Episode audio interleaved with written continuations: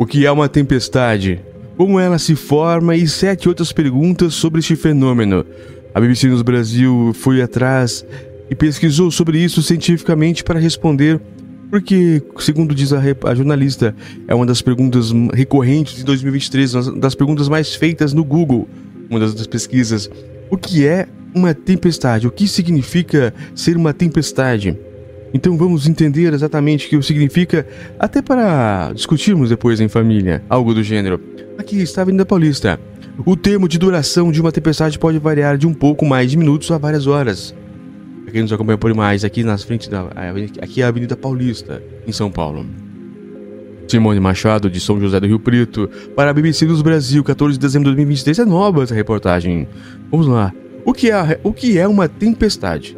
A pergunta aparentemente simples de responder está entre as mais, mais tiveram aumento nas pesquisas feitas pelos brasileiros em 2023 no Google. Segundo a empresa, nunca se buscou tanto sobre esse fenômeno natural no Brasil desde o início da série histórica em 2004.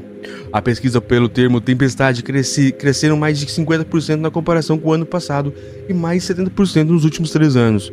Os moradores da região sul do país, Santa Catarina, Rio de Janeiro, Santa Catarina, Rio Grande do Sul e Paraná foram o que mais tiveram interesse no tema. Entre os dias 12 e 18 de novembro foi o período em que as perguntas bateram recorde, sendo a semana em que mais brasileiros se interessaram pelo assunto. Foi justamente nesse período em que a região sul do país enfrentou ventos de até 80 km por hora e chuvas acima da média devido ao fenômeno El Niño. Segundo o Instituto Nacional de Meteorologia, o INMET, as chuvas se intensificaram e causaram diversos transtornos como alagamentos ingentes em cidades do Rio Grande do Sul e Santa Catarina, principalmente. As pesquisas em alta mostram que os brasileiros também têm bastante dúvida sobre como uma tempestade se forma em relação a situações no dia a dia, como se pode usar o celular ou até mesmo tomar banho. Confira as seguintes perguntas feitas pelo Google, feitas no Google, na verdade, e sobre um dos assuntos mais populares do Brasil em 2023, respondidos por especialistas ouvidos pela BBC News Brasil. E a primeira é: o que é uma tempestade? Uma tempestade é um fenômeno meteorológico que tem, uma, tem como características vento, ventos fortes, chuva, trovoadas, relâmpagos, granizo e raios. Explica Paulo César Mendes, professor de climatologia da Universidade Federal de Uberlândia, UFU. O, o que, ou seja, é uma chuva forte com raios e granizos.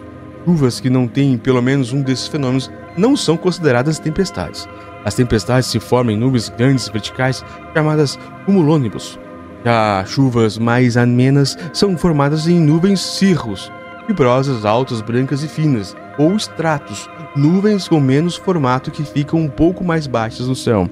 O tipo de nuvem que é formado é o, é o, que determina a intensidade da chuva, o tempo que ela vai durar para cair e, consequentemente, se ela é uma tempestade ou não. 2. Como se forma uma tempestade ou o que causa uma tempestade? Apesar de se tratar de perguntas diferentes, elas são semelhantes e outras respostas se completam. Por isso, vamos respondê-las juntas. Uma tempestade é um fenômeno meteorológico caracterizado por uma instabilidade atmosférica que faz com que, os, que as moléculas presentes na superfície terrestre se movimentem de maneira muito intensa, provocando a formação de nuvens. Ela se forma a partir de movimentações do ar em uma área de baixa pressão atmosférica. A tempestade está associada principalmente ao encontro de duas massas de ar com características diferentes, quente e seca, e úmida e fria, que provoca uma reavaliação de temperatura na atmosfera. Esse choque é, provoca uma movimentação intensa das moléculas presentes na superfície da Terra e essa agitação. Explica Rafael de Ávila Rodrigues, professor de climatologia do Instituto de Geografia da Universidade Federal do Catalão, UFC-CAT. Ou seja, o ar quente, menos denso, eleva para, é, eleva-se para a atmosfera, enquanto o ar frio mais denso desce em direção à superfície do solo, proporcionando uma redução da pressão atmosférica, detalha o climatologista. Esse choque entre massas de ar é o que causa a tempestade. 3. Como uma tempestade acontece? Uma tempestade é um fenômeno meteorológico caracterizado por muita instabilidade atmosférica, ou seja, quando o céu está agitado. A instabilidade acontece quando as moléculas presentes na superfície terrestre se movimentam de maneira muito intensa, provocando a formação de nuvens. Elas, são, elas se formam a partir da movimentação do ar em uma área de baixa pressão atmosférica. A tempestade está associada principalmente ao encontro de duas massas de ar de características diferentes, quente e seca, úmida e fria, que provoca uma variação de temperatura atmosférica, explica Rafael Rodrigues. Ou seja, o ar quente e menos denso é aqui, na verdade. 4. Quanto tempo dura uma tempestade? O tempo de duração de uma tempestade pode variar de poucos minutos a várias horas. O fator determinante para isso é se chove granizo, gelo ou não. Chuva com granizo é muito mais comum em dias de muito calor.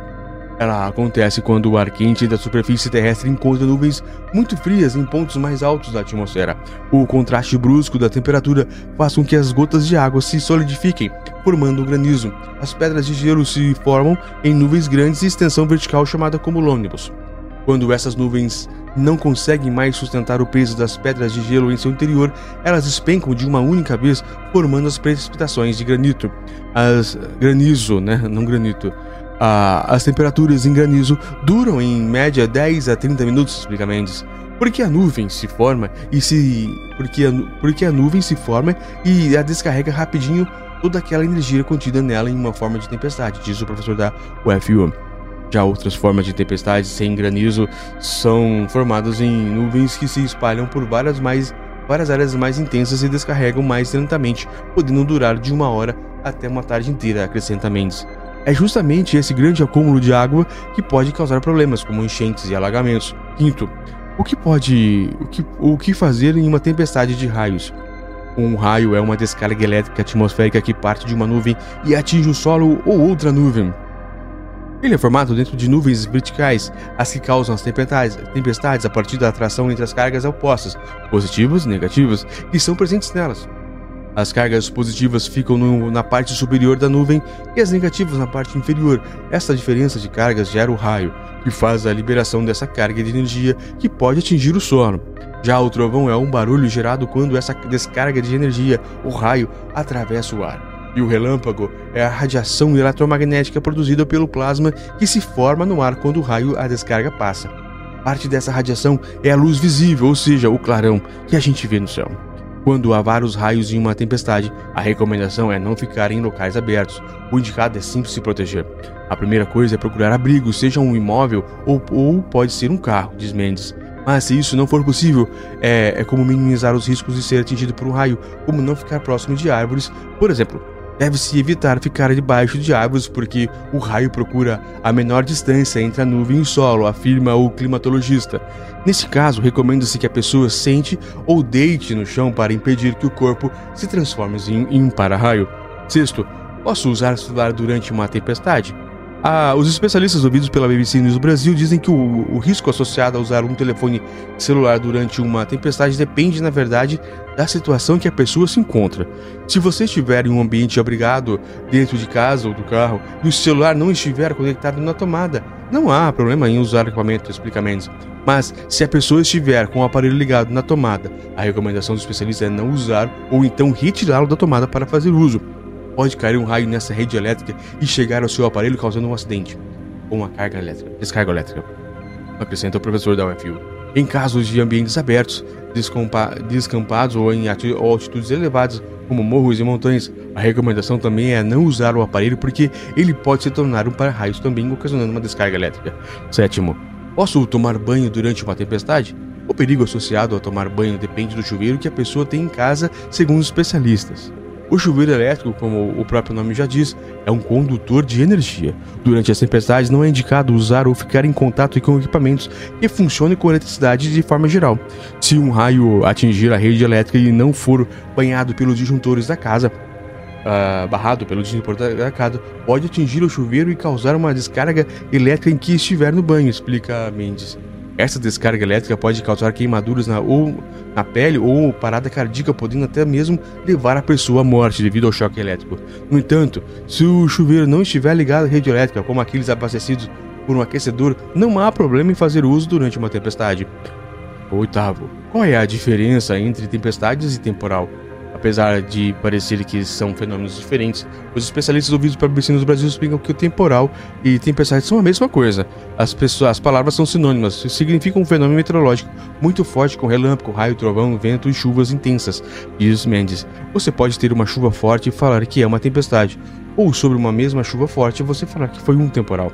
E o sinônimo, sinônimo para tempestade é o que não falta na linguagem popular. Com certeza você já viu os termos como pé d'água, chuva de acabar com o mundo ou aguaceiro para se referir a ela. Por que, nono, porque as tempestades têm nome de gente. Na verdade, são os furacões que são batizados com os nomes de pessoas. Furacões são ciclones tropicais muito fortes, e a nomenclatura é usada exclusivamente para, para os que têm origem do Atlântico Norte e do Norte do Pacífico. Ciclones e furacões são fenômenos mais amplos que do que tempestades.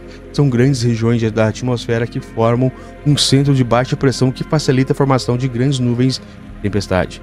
De certa forma, os ciclones e furacões podem ser entendidos como um sistema de tempestades. Por ir para um fenômeno ser classificado como furacão, os ventos devem atingir a velocidade de cerca de 119 km por hora. Ciclones também são chamados de tufões quando afetam o noroeste do, do Oceano Pacífico. Segundo o exército americano, usar nomes humanos em vez de números ou termos técnicos tem o objetivo de evitar erros e confusões. Não sabia disso. Os nomes são mais fáceis de lembrar na hora de divulgar um alerta, por exemplo. As listas de nomes são feitas pela Organização Meteorológica Mundial, OMM, Organização da Agência da Organização das Nações Unidas, ONU. Assim, todos os anos são feitos uma lista com nomes associados com as letras do alfabeto e, as, e essa lista deve ser seguida, explica Rodrigues. Os nomes dados a esses fenômenos podem ser femininos ou masculinos. A exemplo do furacão Otis, que atingiu Acapulco, no México, no final de outubro. Outro furacão recente é o Idália, que atingiu Flórida e Geórgia, nos Estados Unidos, em agosto. Muito legal essa reportagem da BBC no Brasil sobre tempestades e furacões e também tempestades.